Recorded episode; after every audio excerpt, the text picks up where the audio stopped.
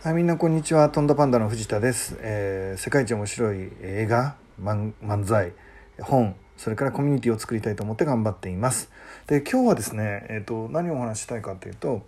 えー相手に影響されて自分の態度を変えるなというお話をしたいと思っています。相手に影響されて自分の態度を変えるなという話ですね。えっとまあこれ人間なのでしょうがないんですけど例えばあの態度の悪い人がいると自分もその人に対して態度悪くなるし怒りをこっちにぶつけてる人が来るとどうしても怒りをぶつけ返したくなっちゃうよね。で僕もそうだしまあみんなももしかしたらそういう感じなのかなって思います。でもそれって、えー、と何一つ得がない、えーあるいは幸せにつながらない、えー、と行為だと思うので、えー、と優しい気持ちに対して優しい気持ちを返すっていうような感じにはならないよね。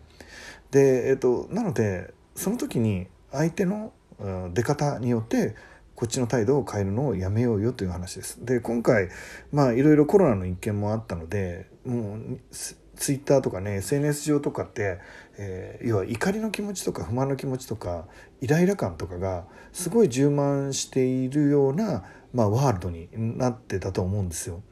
で、えっとまあ、それぞれの意見があるので、えっと、何がいい悪いっていうのは、まあ、またそれぞれ考えてもらえばいいと思うんだけど僕自身はちょっと過剰に、えー自粛しすぎかなっていう立ち位置をあのネット上でも取っていました。えー、ともうちょっとお経済のことを考えた方がいいんじゃないかなって、まあ、これから経済大変なことになっちゃうかもしれないから、えー、と少しでも被害を小さくするように早い段階で、まあ、経済活動をねしっかり再開した方がいいんじゃないかっていうのが基本的に、まあ、僕の立ち位置でした。まあ、それがあの正しい間違ってるいい悪いっていうのは、まあ、ここでは議論しあのするところではないんですけど、えっ、と多少の量をですねそんな、えっと、僕みたいに影響力が少ない人間でも、えっと、多少の量の非難を浴びることになります。えーなんていうんですかね自粛しないと要はいわゆる、お年寄りは死んでもいいんですか？議論ですね。ゼロリスク議論って言われてるやつです、えで叩かれることになります、えそんな外に出たら、おじいちゃんに移したらおじいちゃん死んじゃうのにその人に何て言うんですか？みたいな議論ですね。まあまあそれはそういう議論がまあ一つあっていいと思うんですけどその議論に対して相手はどんな気持ちかっていうと,、えー、と怒りの気持ちを僕にぶつけてくるということになります。えー単純におじいちゃん一人を救うにはどうしたらいいかっていうのを考えたいわけではなくて、えー自粛しなければならないのに私は我慢して自粛しているのに、えー、とそういうお店もいっぱいあるのにあなたは何してるんですかっていう、えーふざけるなっていう気持ちがそこに乗ってきちゃうんだよね。で、えー、とそれを受けるとやっぱりあのネット上でそういう主張されてる方を見るとですね、まあ、そこに怒りの気持ちが乗ってるので、まあ、こっちも反発したくなってきちゃうんですよね。でえー、と死んでもいいのかって僕のあの当時のセミナーとか来た方は分かると思うんですけど、えー経済的にね破綻しした場合は、えーこんなコロナの人数じゃないですよみたいな、えーコロナで亡くなられる方は本当に悲しいけれどもまあ1,000人なわけですよね。でも、えー、ともし経済が破綻して、えー失業者が増えまあそれが当然自殺につながったら何万っていう数字になりますよみたいなことを僕が話したんです。でそれを数値として普通に言ってればいいんだけど、えー、と要は自粛警察的な人たちにふざけんなお前はっていう気持ちが僕にも乗ってたんじゃないかなということです。わかりますかね？えっ、とその非難ばっかりしてたらダメだろって怒ってんじゃねえよって相手に怒ってたんです。わかりますかね？で僕はそのことに気づきました。えっ、と僕は論理的に話してるつもりだけど非難してくる人たちに怒りの気持ちをある意味で言うとぶつけてたんですね。同じじゃないかって同じだろそれって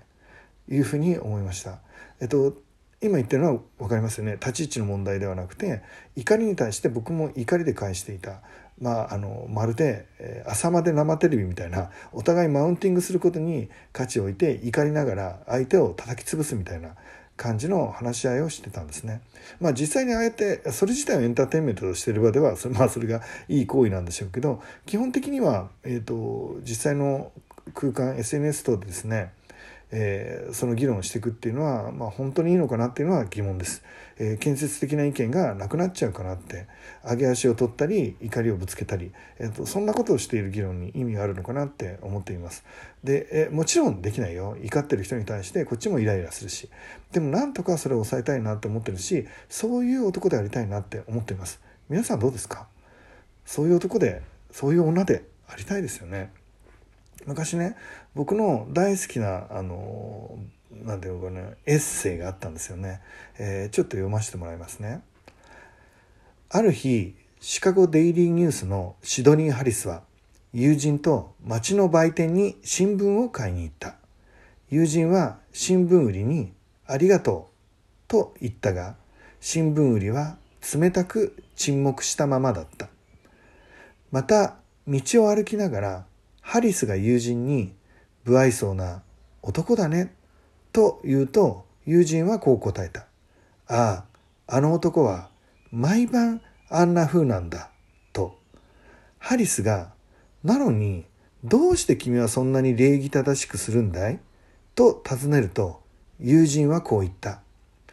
彼の態度で僕の振る舞い方まで影響を受ける必要はないだろう。どうですか？僕はこの記事を見た時にかっこいいと思いました。挨拶をしない人がいるからってこっちも挨拶しない人間になり下がっていいのか。怒りをぶつけてくる人間がいるからってこっちまで怒りをぶつける人間になり下がっていいのか。もし相手が、えー、優しさとか愛とかをぶつけてきてくれたんなら一緒に優しさとか愛をぶつけ合ってえー、よりレベルの高い人間になっていくことは必要かもしれない。でもマイナス要因の人をこちらからですねまたさらに、えー、ぶつかっていくっていうマイナスでぶつけ返すっていうのは決していいことなんじゃないかなといいことではないんだろうなって思っています。で今の時代は世の中に怒り不満ストレスいっぱい溢れ返ってるしこれからもしかしたら経済が破綻する世の中の中でもう僕らもねものすごいイライラするようなことがあるかもしれない。不安と恐怖で誰かを攻撃したくなることがあるかもしれない。そして実際に誰かがあなたを攻撃してくるかもしれない。でもその時に一回立ち止まって、えーと、客観的に見て冷静に意見を言えるようになったし相手はそれでもあなたに食らいついてくるかもしれない。それでも僕らは冷静に、えー、しっかりした議論ができるような意見をね言えたらいいのかなって思っています。えー、僕のことが嫌いな人僕のことを罵る人僕に怒りをぶつけてくる人、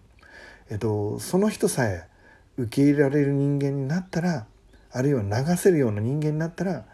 うん嬉しいなとは思っています。えっと、今日は偉そうにねみんなに話したけど、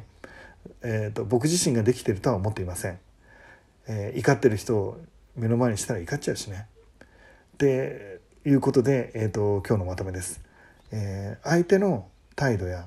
行動であなたの態度を変える必要はないんじゃないですかっていうお話をさせてもらいました、えー、シドニー・ハリスの友人のような人にねなれることを、えー、僕ら僕は求めているし皆さんも是非なったらいいんじゃないかなと思って今日は提案をさせてもらっています、えー、今日も一日素敵な一日になりますようにみんながね楽しい一日を過ごせますように祈らせていただきたいと思います。それではいってらっしゃい。